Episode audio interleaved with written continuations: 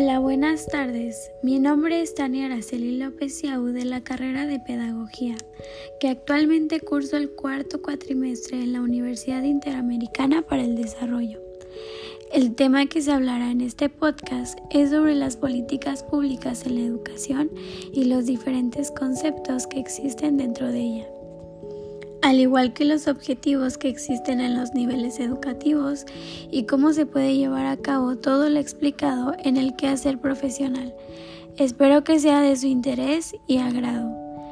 Para entrar en contexto, podemos comenzar explicando en pocas palabras que las políticas públicas son leyes que se realizan por parte del país para que se cumplan las normas en las que se garanticen la calidad educativa sobre todo para que la educación pueda ser laica, gratuita y obligatoria, y con ello desarrollar personas con habilidades y aprendizajes de acuerdo con su nivel de estudio.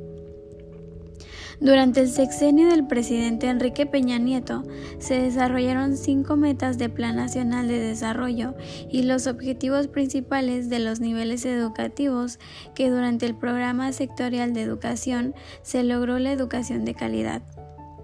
Sus metas educativas eran que la educación básica tuviera como objetivo que los estudiantes desarrollen conocimientos básicos y que sean de mucha ayuda para su próximo nivel. De igual manera, con la media superior es que adquieran habilidades y competencias para su desarrollo dentro de la sociedad.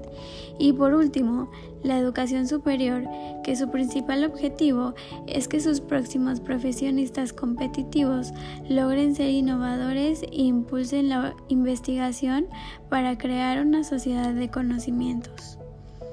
De acuerdo con las estrategias y líneas de acción que redactaron en el PSE, es asegurar la calidad de los aprendizajes en la educación básica y la formación integral de todos los grupos de población. Fortalecer la calidad y pertinencia de la educación media superior y formación para el trabajo a fin de que contribuya en el desarrollo de México asegurar mayor cobertura, inclusión y equidad educativa entre todos los grupos de la población para la construcción de una sociedad más justa. Fortalecer la práctica de actividades físicas y deportivas como un componente de la educación integral. Promover y difundir el arte y la cultura como un recurso formativo para impulsar la educación integral impulsar la educación científica y tecnológica como elemento indispensable para la transformación de México en una sociedad del conocimiento son esenciales para poder ofrecer una educación de calidad y acorde a las necesidades sociales del país y son esenciales para que exista en todos los niveles educativos. Según la Constitución Federal de 1988, dice que en 2005 artículo afirma que la educación derecho de todos y debe y deber del Estado y de la familia será promovido y alentado con la colaboración de sociedad.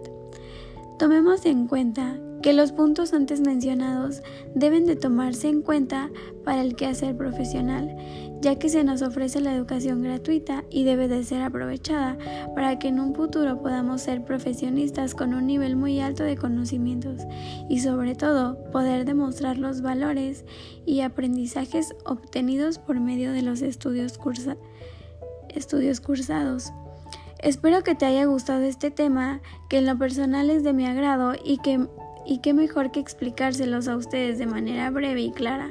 Nos vemos en un próximo podcast.